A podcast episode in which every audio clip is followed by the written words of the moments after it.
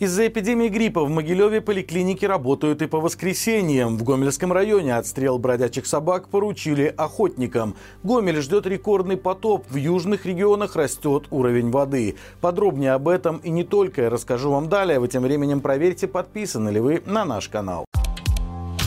В Могилеве из-за подъема заболеваемости гриппом детские поликлиники начали работать по воскресеньям. Пациентов будут принимать дежурные врачи-педиатры с 9 часов утра до 3 часов дня. Тем временем главный санитарный врач Могилева Вячеслав Гурский рассказал, что в сравнении с аналогичным периодом прошлого года заболеваемость ОРВИ и гриппом в городе выросла на 20%, а по отношению к прошлой неделе снизилась на 10%.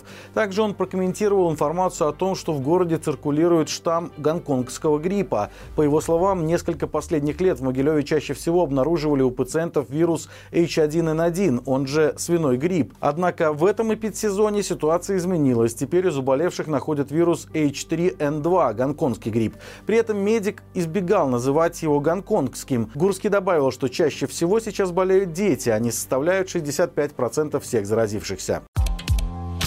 В Гомельском районе отстрел бродячих собак поручили охотникам. По словам местной пропаганды, решать вопрос с традиционным отловом оказалось неэффективно, поэтому еще в прошлом году чиновники решились на кардинальные меры. Чтобы при отстреле не пострадали домашние животные, общество охотников и рыболовов должно предварительно предупреждать о рейде. При этом в Национальном реестре правовых актов такое решение Гомельского райисполкома или Совета депутатов найти не удалось. А существующий закон допускает отстрел безнадзорных животных только в исключительных случаях. Но и в такой ситуации ситуации этим не может заниматься кто-то посторонний, даже общество охотников и рыболовов.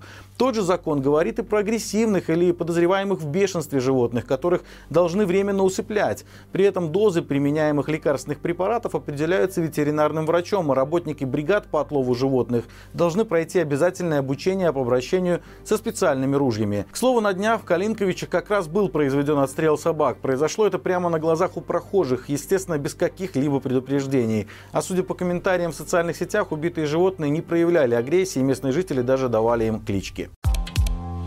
В Беларуси начались подтопления талыми и паводковыми водами. Сейчас повышение уровня воды фиксируется в Калинковическом, Мозырском, Светлогорском, Петриковском и Гомельском районах, а также на юге в Брестской области. Автомобилисты из деревни Романовичи под Гомелем, которая буквально окружена рекой Ипуть, опубликовали видео с первыми последствиями паводка. Вода вышла из берегов, затопила дорогу и замерзла, но под весом машины лед начал проваливаться, и на деревенской дороге застряло сразу несколько автомобилей, которым, чтобы выехать, пришлось ждать спецтехники техники. К слову, по мнению экспертов, в этом году паводы в Гомеле будет значительно интенсивнее, чем прошлогодние. Уже теперь местные власти и жители уязвимого района Монастырек активно готовятся к большой воде. Сейчас вода в Соже прибывает по 2 сантиметра в день и вскоре начнет подбираться к критической отметке. Поэтому местные жители совместно с ответственными службами уже начали укреплять слабые места на насыпной дамбе, которая ограждает монастырек. Также в ближайшее время здесь установят круглосуточный пост спасателей и медработников, а жителям раздадут номера телефонов, по которым можно будет запросить помощь в случае резкого подъема воды. Экономический суд принял решение о начале процедуры банкротства Борисовского завода полимерной тары «Полимис». Предприятие должно кредиторам около 14 миллионов рублей при почти втрое меньших собственных активах. Борисовский завод полимерной тары «Полимис» был основан в 1968 году. В 2010 на нем прошла серьезная модернизация. По информации сайта предприятия, на заводе производят молочную пленку по финской технологии, пищевые стаканчики, крышки, термоусадочную и полиэтиленовую пленку, лотки, одноразовую посуду и многое другое. Полимис считался крупнейшим производителем упаковочной продукции на территории Беларуси, России и стран ближнего зарубежья, но лишь до тех пор, пока белорусское государство не решило получить контрольный пакет акций прибыльного предприятия. Еще в 2018 году государству принадлежало всего лишь 12% акций Борисовского завода полимерной тары. Остальными акциями владели частные компании и физические лица. Но ситуацию быстро исправили, чтобы уже через два года начать процедуру ликвидации предприятия. Окончательное решение о банкротстве будет принято 19 апреля. Витебске задержали мужчину, который в Одноклассниках лайкнул пост о смерти начальника Аршанского РУВД. Его покаянное видео опубликовал приближенный Губопик телеграм-канал.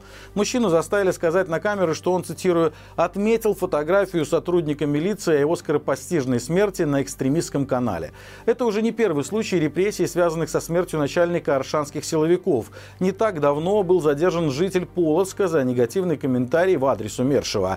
Напомним, Сергей Барвинков скоропостижно скончался 4 февраля на 49-м году жизни. Издание Оршиу писало, что у милицейского чиновника возникли проблемы с сердцем. Барвинков всю жизнь проработал в милиции. Начинал с участкового, потом некоторое время возглавлял Толочинскую милицию. Несколько лет назад его перевели в Оршу. Именно под его руководством в Орше проходили политические репрессии в 2020 и дальнейших годах. Под Гродно обнаружено очередное место паломничества любителей зимней рыбалки. Его уже оккупировали несколько десятков рыбаков. Людей не останавливает даже то, что это небезопасно. Лед уже весь в дырках от лунок. Намоленное место, где не протолкнуться от рыбаков, попало на видео. Рыбный клондайк обнаружился на небольшой затоке реки Свислочь, неподалеку от одноименного агрогородка под Гродно. Вероятно, рыба зашла сюда на зимовку, и клев сейчас отменный. Рыбаки сидят здесь буквально плечом к плечу, а лед уже стал похож на сыр с дырками. Такая рыбалка крайне опасно. Множество лунок снижают прочность льда. Кроме того, большое количество людей на ограниченном пространстве также повышает риск оказаться в воде. По правилам, рыбакам запрещено собираться на льду в группы, а бурить лунки можно на расстоянии не меньше, чем один метр одна от другой. А еще важно соблюдать нормы вылова рыбы, но так делают далеко не все.